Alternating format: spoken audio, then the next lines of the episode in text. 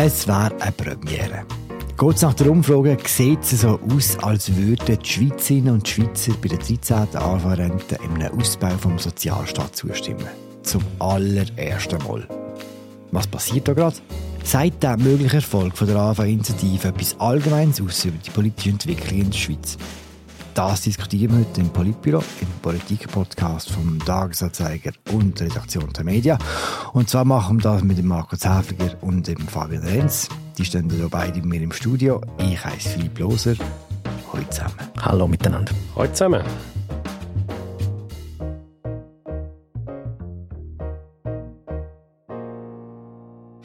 Wir fangen an mit dem ersten offiziellen Auftritt von der neuen Innenministerin. Les arguments du Conseil fédéral. Der Bundesrat lehnt die Initiative ab. Eine 13. AHV-Rente belastet die AHV sehr stark und würde die Rechnung der AHV rasch aus dem Gleichgewicht bringen. Die AHV finanziell zu schwächen würde heißen, der Reformdruck nimmt stark zu. Der Elisabeth Baum-Schneider muss als allererstes eine Vorlage vertreten, die sie privat wohl anders beurteilt hat. Es geht darum, dass Gewerkschaften eine Initiative gemacht haben, die allen eine 13. AV-Rente auszahlen Habt ihr den Auftritt gesehen? Ich habe ihn nicht live gesehen, ich habe ihn ähm, über das Netz mitverfolgt und muss sagen, sie hat das absolut untadelig gemacht im Sinne der bundesrätlichen Kollegialität. Also sie hat das Nein zu der 13. AHV-Rente vertreten mit dem Argument, wie sie auch im äh, offiziellen Argumentarium vom Bundesrat entspricht, von dem her ein relativ unspektakulärer Einstand vor Elisabeth Bohm-Schneider als bundesrätliche Abstimmungskämpferin. Fünf bis. Markus, wie hast du es gefunden? Das ist ja eine der allerersten Pressekonferenzen überhaupt. Obwohl Elisabeth Baumschneider schon ein Jahr umnannt ist, hat sie bisher, glaube zwei, höchstens drei Pressekonferenzen gegeben, was sehr wenig ist, weil sie einfach keinen Anlass hatte.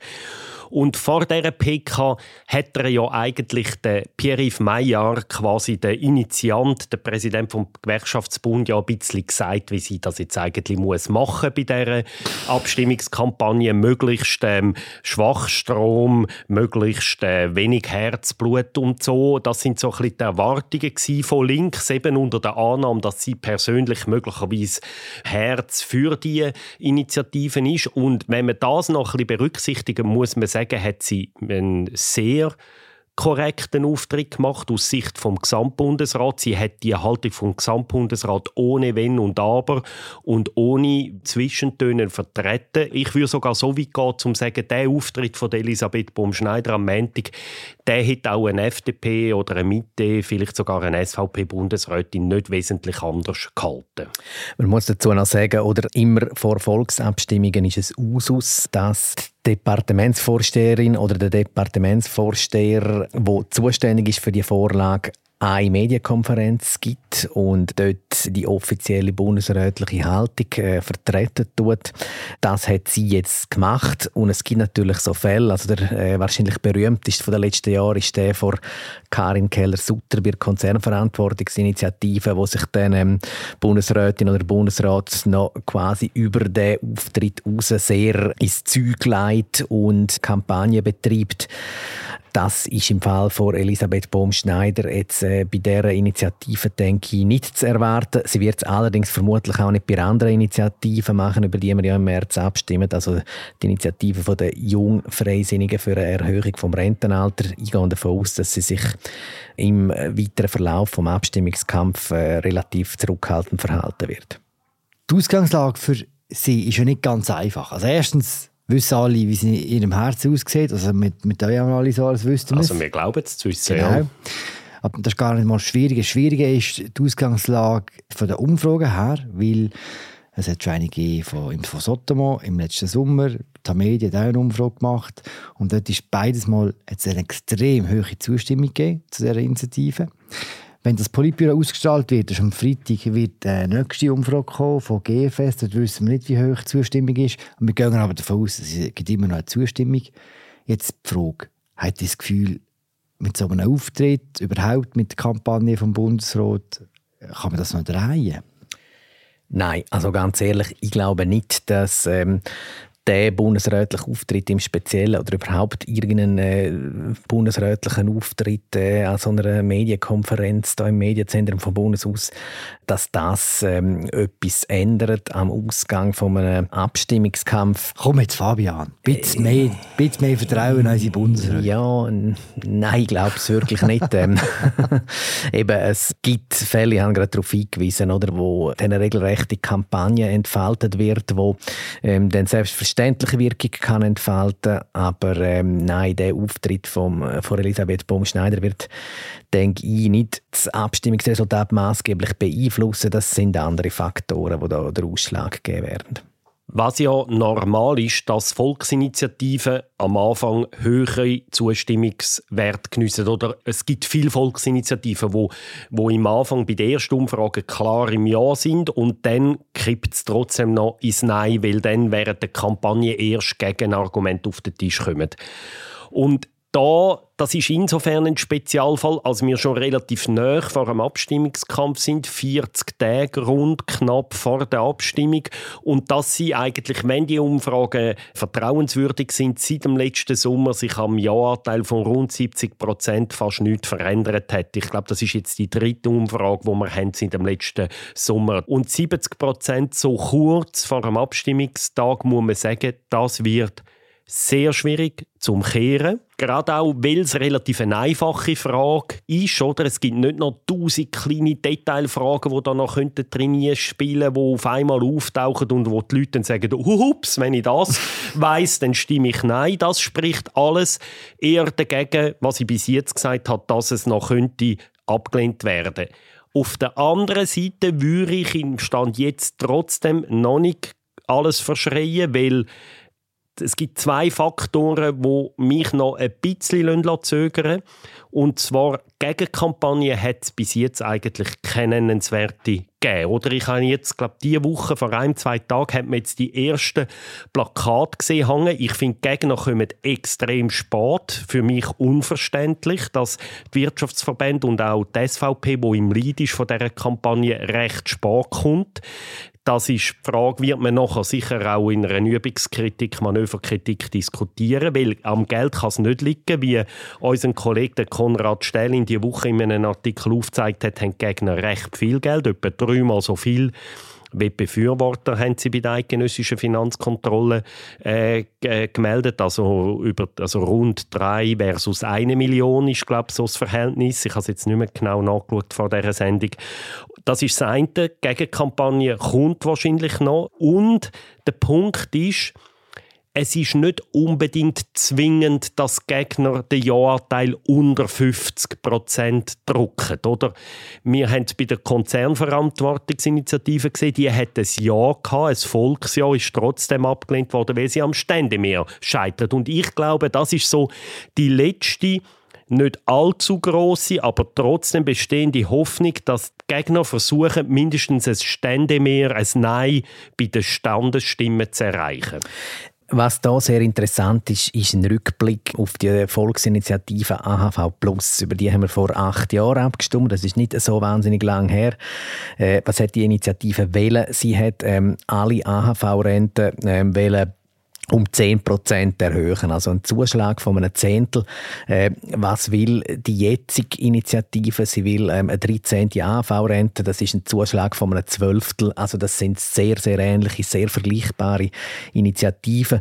Und die Volksinitiative AHV Plus, die ist auch ungefähr so 40 Tage vor dem Abstimmungstermin, hat die ähm, auch noch Zustimmungswert von, glaube etwa 60 Prozent oder so in den Umfragen ähm, erzielt und sie ist dann aber doch ähm, an der Abstimmung selber ähm, sehr deutlich verworfen worden. Also ich glaube, der Mist ist noch nicht geführt.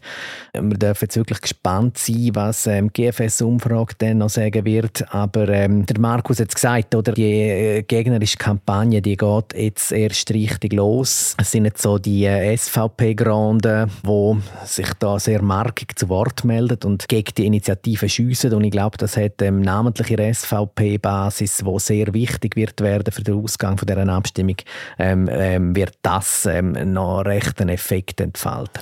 Weil gerade bei der SVP sind ja heute Zustimmungswerte in den bisherigen Umfragen extrem hoch, oder? Bei 70 Prozent. Oder wo 70 Prozent der SVP-Basis sagt ja für eine linke Initiative. Das ist krass, wirklich.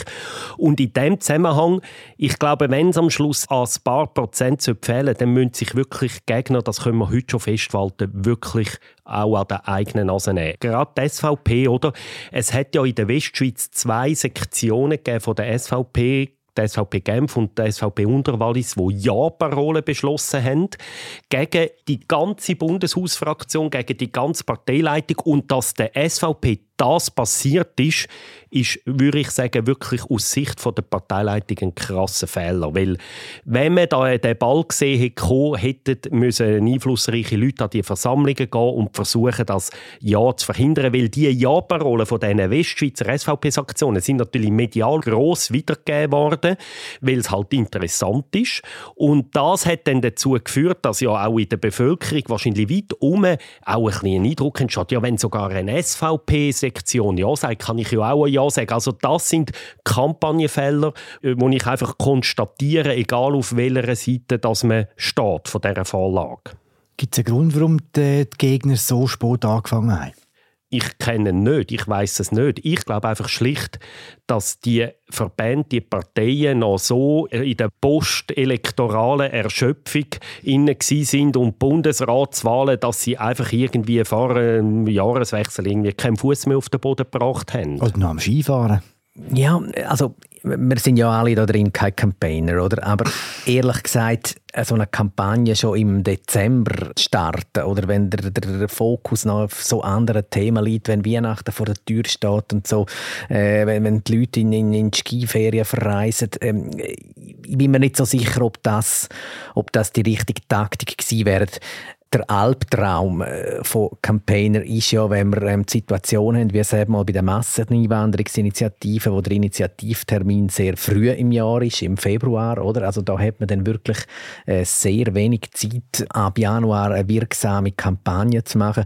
Jetzt ist ein bisschen mehr Zeit, weil ähm, die Abstimmung schon im März ist und äh, Gegner setzen offensichtlich darauf, dass sie quasi in der entscheidenden Phase vor Meinungsbildung, sofern sie nicht schon abgeschlossen ist, dass sie eben in dieser Phase aus allen Rohren dann wirklich können führen Ich glaube, man wird erst im Rückblick wirklich sagen können, ob das ein Fehler war, jetzt äh, das Timing, oder ob es richtig war.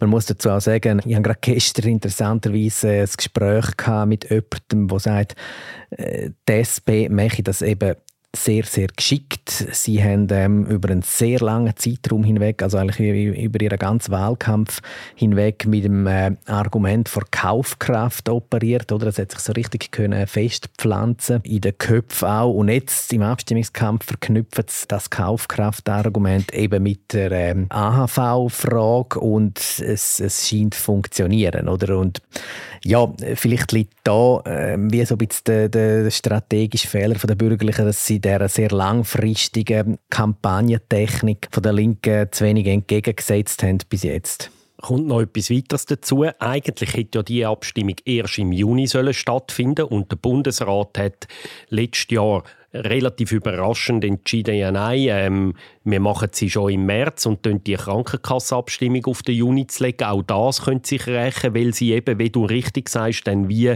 ihre eigene Erzählung relativ wenig Zeit hat, um die der Gewerkschaftserzählung entgegenzusetzen. Man muss auch sagen, dass die Initiative überhaupt kommunikativ hervorragend gebaut ist. Schon der Titel 13. AHV-Rente ist wirklich ein politmarketingmäßiges Meisterstück, oder? Weil der 13. Monatslohn, das kennen alle, das hat man sich gewöhnt, dann ist ja die Logik schnell, ja, wieso soll es das bei der AHV nicht geben? Es ist viel besser, das mal baut die ganze Initiative mit dem Namen als die AHV Plus, wo man einfach quasi, wo der Name schon gesagt hat, oh, das ist ein Ausbau vom Sozialstaat, da ist viel schneller der Gegenreflex gekommen, das können wir uns nicht leisten und da tönt es so natürlich, das ist wirklich eine sehr clevere, also da haben Gewerkschaften, der Gewerkschaftsbund auch sehr viel gelernt aus deren Abstimmungsniederlage, wo sie bei der AHV Plus hatten.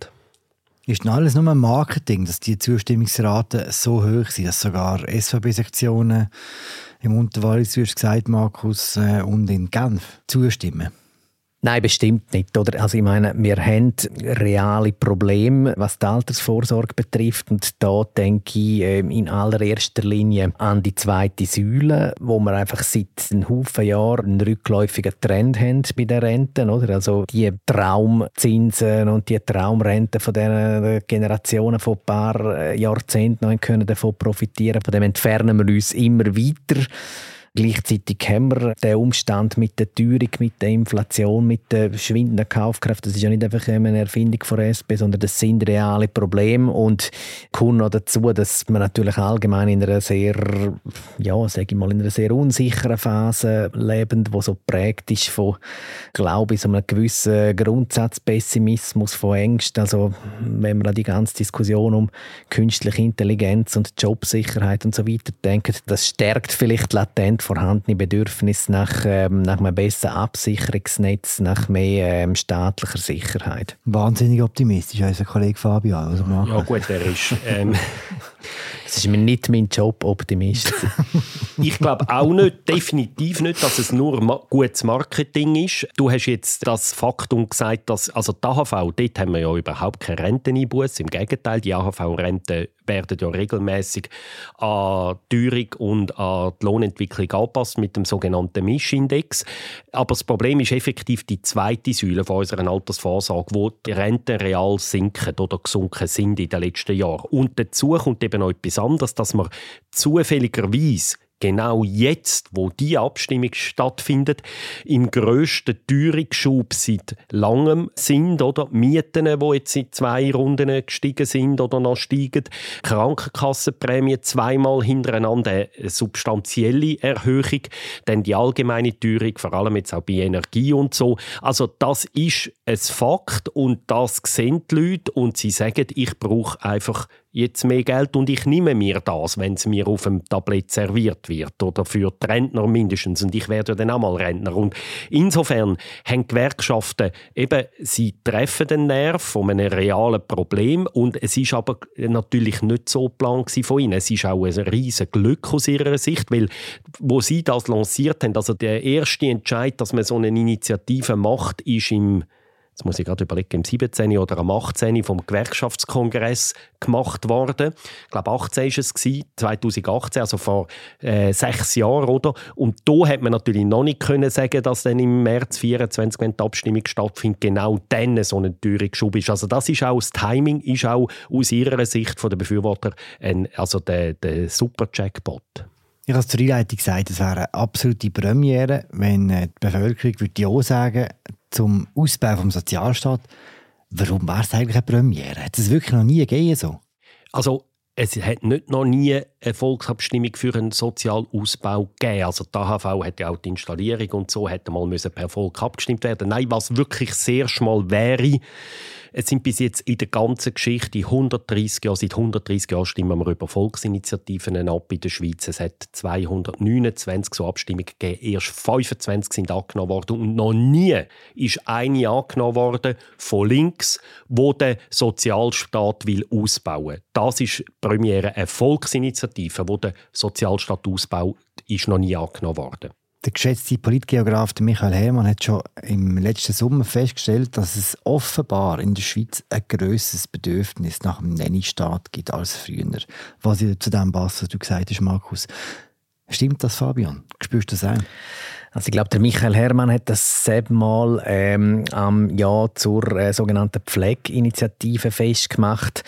Äh, ich habe es schon erwähnt, oder äh, es gibt gewisse Indizien dafür, dass das Bedürfnis nach einem Sicherungsnetz wächst. Allerdings muss ich auch sagen, unausgesprochen steht immer so ein bisschen die Behauptung dahinter, dass es mal auf Zeit gäbe, wo so die Schweizer extrem staatskritisch waren und, und, und, und Nachtwächterstaat und Nein zu ähm, äh, staatlichen Leistungen. Ich meine, das ist ein Mythos Mythos. Oder? Also, wir haben ein riesiges Portfolio an allen möglichen staatlichen Leistungen. Oder? Also, es gibt die AHV, oder? es gibt ähm, die IV, es gibt die Ergänzungsleistungen, es gibt ähm, die Erwerbsersatzkasse, wo Mutterschaftsversicherung mit dazugehört, oder es gibt Familienzulagen, es gibt Sozialhilfe, es gibt die Arbeitslosenversicherung und, und, und. Oder? Also, wir haben hier eine sehr grosse Zahl an ähm, staatlichen Sozialversicherungen, wo alle ähm, den demokratischen Prozess durchlaufen und es kann also also keine Rede davon sein, dass, dass mal so in einer, äh, in so einer mystischen Vergangenheit die Schweizerinnen und Schweizer jetzt da extrem staatskritisch gewesen wären oder jetzt, wenn es auf einmal der Nennenstaat oder ich denke, es sind so,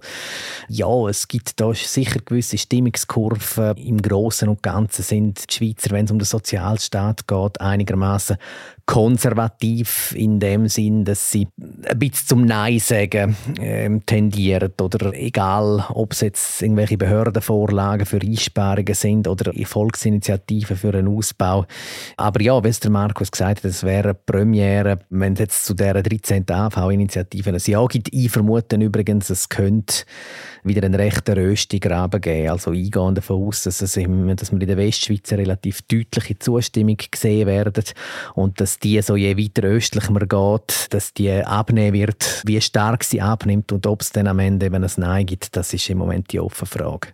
Ich möchte ein bisschen widersprechen. Der Michael Hermann und auch andere Beobachter, wo also der Hermann ist der erste der die These formuliert hat. Er sagt ja nicht nur einfach ja mehr nenne statt, sondern seine These ist, dass das Volk früher stärker in vor allem wirtschaftspolitische Fragen, sozialpolitische Fragen liberaler abgestimmt hat, zum Teil gegen die eigenen Interessen. Also das berühmteste Beispiel ist die Ablehnung von der sechsten Ferienwoche. Das ist erst vor zehn Jahren und dass es in den letzten Jahren mehrere Vorlagen gegeben hat, wo sich das Volk für mehr Staatsintervention ausgesprochen hat gegen die klare, geballte Parole der Wirtschaftsverbände. Und so Beispiel für solche äh, Initiativen, du hast vorher Konzernverantwortung im Jahr 2020 erwähnt, wo ja vom Volk angenommen worden ist von der Volksmehrheit. Dann 21 hat sich das Volk eben für die Pflegeinitiative, auch eine gewerkschaftliche Initiative, ausgesprochen. Ist vielleicht ein, ein Spezialfall, aber 22 hat sie auch die Initiative für ein Tabakwerbeverbot angenommen.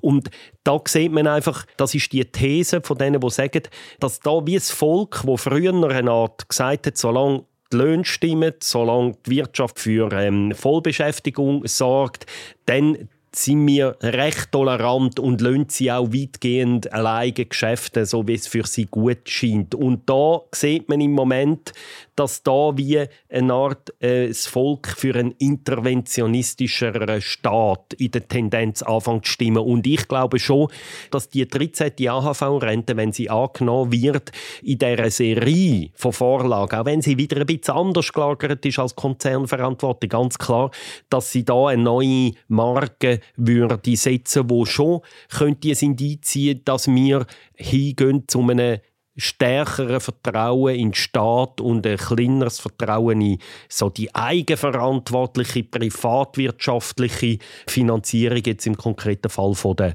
Altersvorsorge.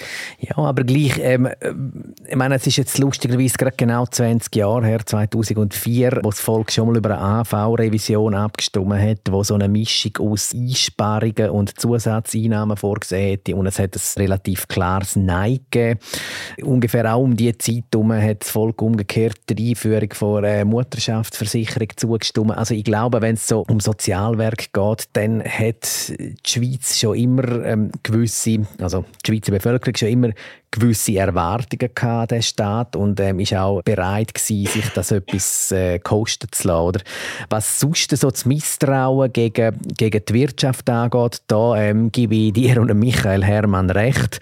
Äh, man hat das auch gesehen bei diesen eben Abstimmungen über äh, Stempelabgabe und ähm, da die Steuervorteile, wo das Parlament hat für ähm, bestimmte Kategorien von Firmen schaffen, ähm, wo in erzkonservativen Kantonen wie zum Beispiel Schweiz abgelehnt worden sind. Ich glaube, das Vertrauen, das die Wirtschaft äh, in der Bevölkerung äh, früher mal genossen hat, das hat schon gelitten, aus bekannten Gründen. Oder die Finanzkrise ist wahrscheinlich der wichtigste davon. Der Wunschzettel der Wirtschaft der wird nicht mehr einfach automatisch abgenickt an der Urne. Das ist, das ist schon so. Das ist auch selbstverschuldet von der Wirtschaft, kann man sagen. Wenn du die Finanzkrise erwähnst, wir an CS denken noch und andere Sachen. Ja, Schuld ist, äh, das ist so eine moralisch-philosophische, theologische Frage. Natürlich kann man sagen, sagen Schuld, ich sehe es einfach als Phänomen, wo bemerkenswert ist, ähm, ohne mir jetzt da allzu viel moralische äh, Zeugnisse einzulassen. ich finde schon, dass man da eine Entfremdung feststellt. Oder? Früher war es ja schon ein so, dass gerade in so wirtschaftspolitischen Fragen das Volk ist häufig der Wirtschaftsführer gefolgt. Oder? Der, wo, die sind damals verkörpert worden vom sogenannten Vorrat, das ist die Vorgängerorganisation von Economy Suisse. Und dass das Vertrauensverhältnis, oder? Und es hat, ich habe kürzlich den Begriff gelesen, oder der, in der Schweiz hat es wie einen informellen Gesellschaftsvertrag gegeben. Ich habe es vorher schon gesagt, die Wirtschaft schaut für Vollbeschäftigung, für gute Löhne und so. Und im Gegenzug lässt man die mehr oder weniger machen. Und da ist die Skepsis viel grösser geworden. Das wäre ein eigener Podcast. Das hängt damit zusammen, dass die Unternehmen immer globaler aktiv sind, dass überhaupt die Globalisierung zunehmend als Bedrohung empfunden wird, dass auch die Manager von diesen Firmen sich nicht mehr gleichermaßen wie früher im Parlament und im Militär und in der Gesellschaft engagieren. Früher sind das ja die gleichen Leute, die die Firmen geführt haben und die im Nationalrat gesessen sind und so, dass da eine Entfremdung stattfindet und dass man darum einfach auch weniger glaubt. Und dann kommt, finde ich, wirklich halt schon als ein wesentlicher wesentlich, und über das müssen wir vielleicht schon noch kurz reden, die ganzen Exzesse von gewissen Firmen, wo der Staat muss mit Multimilliarden in irgendwelche Grossbanken retten.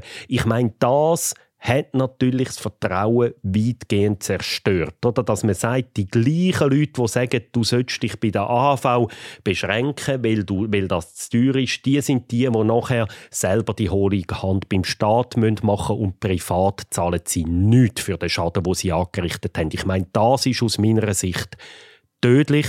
Und wenn das ist meine These, die 13. AHV-Rente angenommen wird, dann sind die verantwortlichen UBS und Credit Suisse und Swissair Manager und andere Abzocker bei der ABB und so weiter ganz, ganz, ganz entscheidend verantwortlich für das.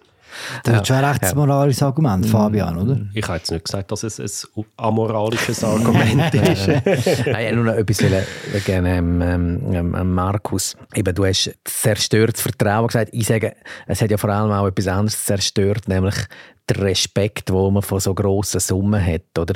Also jetzt redet man davon, dass ähm, die 13. AV-Rente, dass das 4 bis 6 Milliarden Franken pro Jahr zusätzlich würde kosten. Früher hätte man gedacht, yes, Gott um Himmels Willen, 4 Milliarden. Oder? Und jetzt schaut man sich so die Zahlen an, ähm, um die es gegangen ist bei einer UBS-Rettung, bei einer CS-Rettung. Also das ist nur ein Klacks äh, im Vergleich dazu. Und ähm, ja, das nimmt man halt so achselzuckend zur Kenntnis. Okay, 4 Milliarden, so her werden es dann schon kommen. Oder? Also Pandemie Pandemie hat sicher auch einen grossen Einfluss gespielt Pandemie, auf das. Ne? Und man muss auch sagen, oder, es wird da natürlich zum Teil schon auch eben die, der Respekt vor den grossen Zahlen, die verloren geht, aber es werden natürlich zum Teil auch Bieren mit Äpfeln verglichen, oder? Weil Faktisch, natürlich hat der Staat, ist er ins Risiko gegangen bei der UBS, bei der Credit Suisse ebenfalls, aber am Schluss hat es eigentlich den Staat nichts gekostet. Das muss man schon festhalten. Pandemieausgaben sind ein bisschen etwas anderes. Wenn man die jetzt diesen 5 Milliarden gegenüberstellt, dann muss man gleich auch festhalten, die 5 Milliarden für die AHV-Rente wären jährlich wiederkehrend, forever. Bei den Pandemieausgaben sind es höhere Ausgaben gewesen, aber einmal. Und es ist ja nicht so, dass die irgendwie zu, für irgendjemand ausgegeben worden sind. Die sind ja auch für die Bevölkerung ausgegeben worden, die Geld. Also ich finde, da werden Sachen vermischt miteinander, auch in den ganzen sozialen Medien und so. Aber Fakt ist natürlich eben, der Respekt vor den grossen Zahlen ist verloren gegangen. Ja, das ganze Verhältnis, das man hat, äh, dass es auch einen gewissen Anspruch gibt, dass der Staat da ist und einem nachher auch hilft und äh, das Geld gibt und so. Das ist auch ein Erbe aus dieser Pandemie. Also ganz sicher ist das einer der wesentlichen Schritte gewesen, also Eben, wenn man beim Nanny-Staat, äh, wenn wir bei diesem Begriff bleiben hat sicher die Pandemie deren Idee massiv Vorschub äh, geleistet. Ja, und gleich eben, also auf Gefahr hin, dass ich mich ein bisschen wiederholen, oder? Aber ähm, zum Minidal zu sehr wiederholen, blenden wir mal auf eine andere Abstimmung zurück, oder? Ähm, 2010, also vor 14 Jahren, da haben wir über ähm, eine Senkung vom Umwandlungssatz äh, in der beruflichen Vorsorge abgestimmt, oder? Also Da wäre es ja, da wär's um, eine, um, eine Rentenkürzung in der zweiten Säule gegangen, im Großen und Ganzen mit dem gleichen Argument, wie wir auch heute noch äh, über die Thematik diskutiert. Und ähm, das ist mit über 70 Prozent ist das ähm, abgestürzt an der Urne, oder? Und ich weiß noch, ein sehr rechtsstehendes Medium hat dann äh, kurz nach der Abstimmung eine empörte Geschichte publiziert mit dem Titel Land am Tropf. Und da hat man ähm, die wachsende Staatsgläubigkeit von der Schweizer kritisiert und gefunden, ähm, wo ist die Eigenverantwortung hin von unseren Herren Vorvätern und so. Ähm, also die Klage die ist relativ alt, ähm, dass die Schweizer einer wachsenden Staatsgläubigkeit erliegen. Eben, ich glaube, in Bezug auf das Sozialwerk ähm, ist, ist, ist die These schon nicht ganz zutreffend. Ich muss dir nochmal widersprechen. Du sagst zwar völlig zu Recht, dass so Abbauvorlagen bei der Rente und so immer wieder abgelehnt worden sind nach linken Referenden und die Linke hat in diesem Thema schon länger ein Veto gemacht, dass sie Sachen verhindern kann. Neu wäre bei deren Initiative, dass sie nicht nur ein Veto-Macht hat, sondern auch eine Gestaltungsmacht. Dass sie nicht nur Abbauvorlagen verhindern kann, sondern eine Ausbauvorlage durchbringt. Das wäre aus meiner Sicht die neue Qualität. Und sonst hast du natürlich mit diesen Beispielen sehr recht. Es ist noch interessant, wie da der Diskurs auch ein bisschen gedreht hat. Oder, ähm, vor anderthalb Jahren haben wir äh, über eine AHV-Revision abgestimmt, die eine Sparrevision war, indem sie ähm, eben das Rentenalter der Frauen erhöht hat. Die Linke hat die Abstimmung verloren, nur knapp zwar, aber sie hat sie verloren und dort hat sie geheißen, oh, bis jetzt haben die Linken immer bei sozialpolitischen Vorlagen haben sie eine Art Veto gemacht und jetzt haben sie die verloren, oder? Und jetzt, jetzt hat das vollkommen getrüllt und ähm, jetzt sagt man, sie haben, so, sie haben sogar Gestaltungsmacht, also nicht nur haben sie offenbar die Veto-Macht nicht verloren, sondern jetzt kriegen sie möglicherweise sogar noch Gestaltungsmacht. Aber eben, ich meine, die Abstimmung, die ich jetzt gerade erwähnt habe, das ähm, zeigt eben auch, dass auch jetzt in diesen Zeiten Zeiten von Unsicherheit, von Misstrauen gegenüber der Wirtschaft ist es eben unter bestimmten Rahmenbedingungen gleich noch möglich, auch Reformen durchzuführen. Das ist nicht einfach nur in der guten alten Zeit mal so gewesen und jetzt nicht mehr, sondern es ist schon in der guten alten Zeit sehr oft nicht möglich gewesen und heute zum Teil aber immer noch. Ich hoffe, ich habe jetzt da nicht zu viel äh, um die Decken herum umgedenkt und es bin noch verständlich gewesen. Ich finde die Frage noch spannend, was heißt das, wenn die Initiative angenommen wird? Oder wir sind nur fünf Monate nach den eidgenössischen Wahlen, wo ja in der Wahrnehmung der meisten eher ein Sieg von rechts war. Also die SVP gewonnen, die Grünen haben massiv verloren und so. Also eher ein Rechtsrutsch in den eidgenössischen Wahlen. Was würde das heißen, wenn jetzt diese Initiative angenommen wird?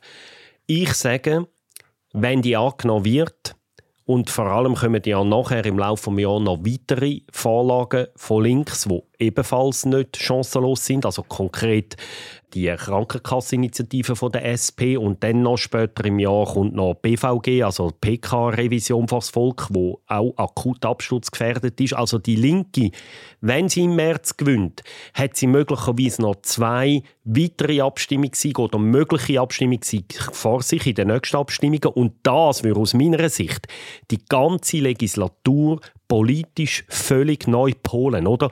Die Wahlen hat die Rechte gewonnen, das ist unbestritten, und die Linke eher verloren, also vor allem, weil die Grünen halt mehr verloren haben, als die SP zugelegt hat. Und wenn jetzt der Linken die Abstimmung würden gewinnen, könnten sie dieser ganzen äh, Legislatur ganz neue Stempel aufdrucken. Das würde diverse Vorlagen, die wahrscheinlich das Jahr ins Parlament noch kommen, neu prägen, wenn man wüsste, okay, das Volk tendiert zu solchen Lösungen, zu eher linksprägten Lösungen. Das könnte auch die Verhandlungsmacht der Linken im Parlament massiv stärken und es würde den Wahlsieg von rechts im Oktober 2023 massiv relativieren, wenn nicht sogar ins Gegenteil umkehren. Ja, wobei, ähm, da muss man glaube ich schon von mir aus gesehen noch eine Einschränkung anbringen, weil wenn das Volk jetzt Ja sagt zu dieser 13. AHV-Rente, dann ist noch nicht geklärt, wie man das finanziert. Das heißt, das Parlament wird sich an die Arbeit machen müssen und eine Finanzierungsvorlage ausarbeiten. Was heißt Finanzierung? Das heißt, man muss vielleicht Mehrwertsteuer erhöhen. Das ist eine Möglichkeit. Das heißt, man muss eventuell die Lohnabzüge erhöhen. Das ist eine andere Möglichkeit. Ähm, ich würde stand jetzt einen sehr hohen Geldbetrag darauf verwetten, dass wie auch immer die Finanzierungsvorlage aussehen wird, dass sie von rechts bekämpft wird. Ich denke, die SVP wird weder an einer höheren Mehrwertsteuer noch höheren Lohnabzügen zustimmen. Und ich wäre mir bei der Volksabstimmung, die dann nötig wird über die Finanzierung, überhaupt nicht sicher, ob es dort ähm, mit dem Linkslager gelingen wird, eine Mehrheit zu finden. Also möglicherweise, eben, das ist ja bisschen, ähm, bei dieser Initiative, sie trägt eben nicht wirklich ein Preisschild oder ähm, man stimmt einfach mal im Grundsatz für so eine ähm, zusätzliche Rente, aber wenn es dann ähm, darum geht, dass man das Portemonnaie öffnen muss, würde ich nicht darauf wetten, dass sich da dann die Linken und ihre allfälligen Verbündeten aus der Mitte ebenfalls durchsetzen.